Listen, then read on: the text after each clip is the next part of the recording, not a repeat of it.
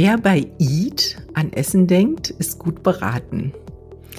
Aber Eat ist auch ein SEO-Kriterium und wir SEOs denken bei Eat an SEO.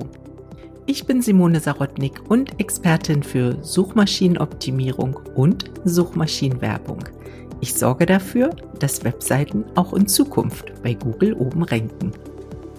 Und ich bin Frank Sarotnik. Ich bin Gründer und Geschäftsführer der SEO-SEA-Agentur Alsa Digital GmbH mit Sitz in Düsseldorf. Seit 2021 zeige ich Unternehmen, wie sie mit generativer künstlicher Intelligenz ihr Marketing effizienter gestalten. Außerdem bin ich Experte für das Textschreiben mithilfe von künstlicher Intelligenz. Ja, Simone, du hast schon gesagt, wer bei Eat ans Essen denkt, der ist zwar prinzipiell richtig, aber im SEO-Kontext natürlich nicht. Was ist Eat? Genau. Eat, Eat ist eine Abkürzung. Erstmal für drei Begriffe. Das E steht für Experte. Das A steht für Authority, also die Autorität einer Webseite. Und das T steht für Trust, also Vertrauen.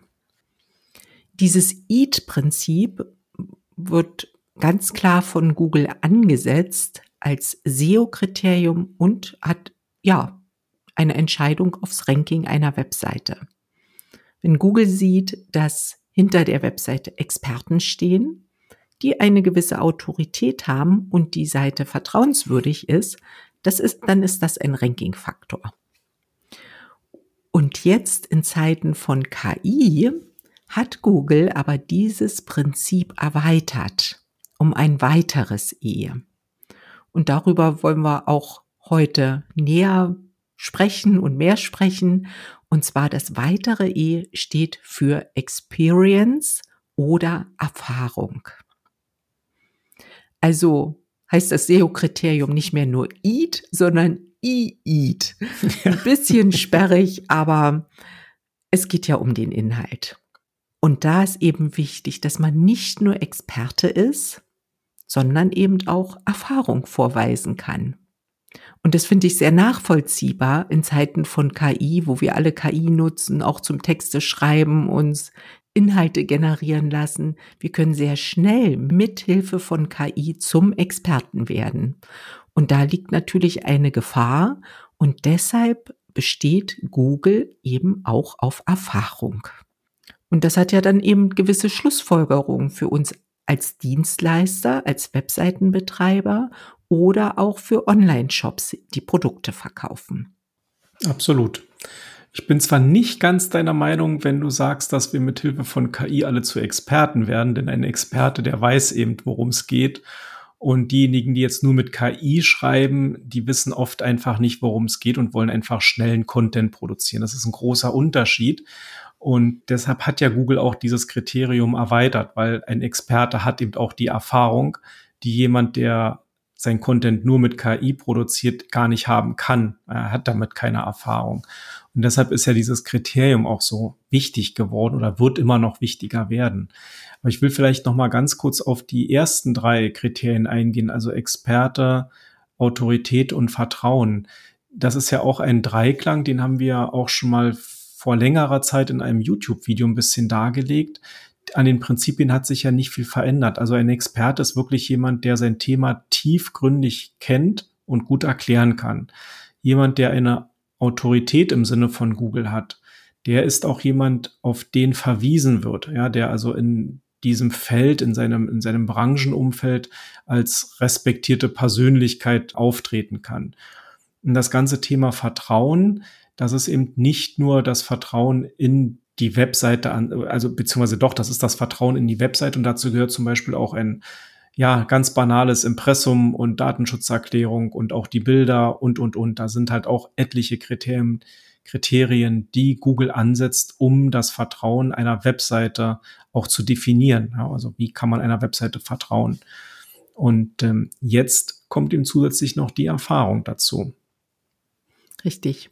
Und bei Vertrauen halt, wenn ich da an Online-Shops denke, da sind natürlich die ganzen Siegel von Unternehmen, die, ich will jetzt keine Namen nennen, aber jeder weiß bestimmt, was ich meine. Also wenn man so ein Siegel oder wenn man an dieses System angeschlossen ist, zeugt das ja auch wieder von Glaubwürdigkeit und Vertrauen. Und ich weiß auch, wenn ich eine Vorkasse mache, weiß ich, die Ware kommt an.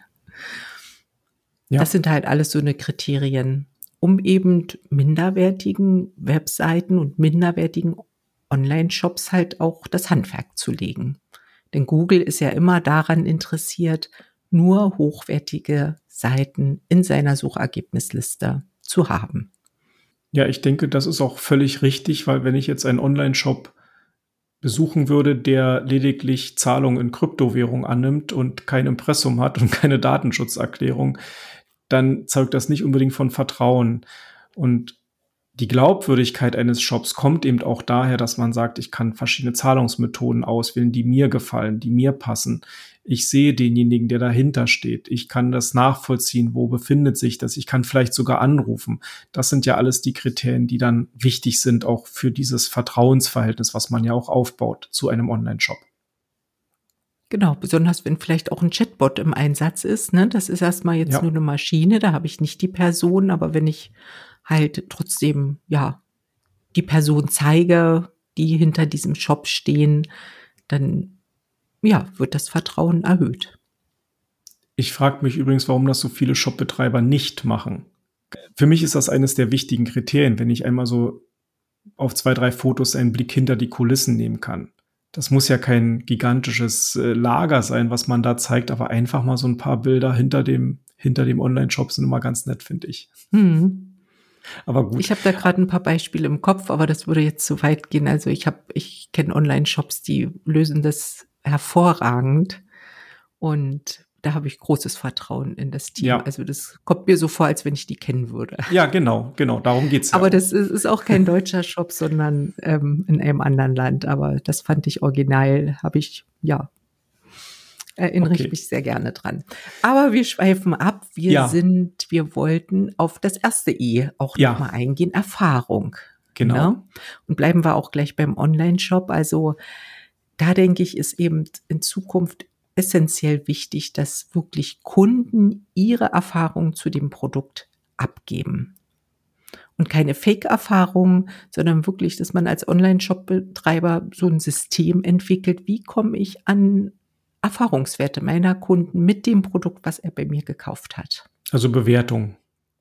Ja, Bewertung, Bewertung Kundenerfahrung, ja. genau. Das, das geht da alles mit rein und ähm, das ist bekannt, aber das, das ist eben wichtig, dass eben nicht nur mit KI generierte Texte und Inhalte da sind und das Produkt ist toll, sondern reale Menschen das Produkt bewerten. Das Kriterium Experience, also Erfahrung, ist ja im Moment auch relativ neu und wird natürlich deshalb auch von vielen im Moment noch ein bisschen stiefmütterlich behandelt. So ist zumindest mein Eindruck. Wie siehst du das? Ja, denke ich auch, weil ja auch die, die Angst davor besteht, auch schlecht bewertet zu werden. Ja. Das kommt ja auch dazu, ne? Aber ich, ich finde, das ist unbegründet. Wenn man gute Produkte hat, einen ehrlichen Euro für ein ehrliches Produkt bekommt, dann kann man sich da auch das gut und gern bewerten lassen. Ja. Und ich meine, es ist ja auch gar kein Problem. Google an sich, also im Google-Unternehmensprofil, ist ja auch dieses ganze Thema Bewertung relativ groß geschrieben. Also Google hat ja eben auch an dieser Stelle schon versucht, das ganze Thema Erfahrung irgendwie mit reinzukriegen. Also die Google-Bewertungen sind da halt ja auch sehr, sehr wichtig. Man kann diese Bewertung, die man über Google Unternehmensprofil bekommt, ja auch auf der Webseite direkt einbinden. Dafür gibt es bestimmte WordPress-Plugins, wenn man jetzt mit WordPress arbeitet. Und man kann sich die quasi tagesaktuell rausziehen und sich dann die dort auf der Webseite anzeigen lassen.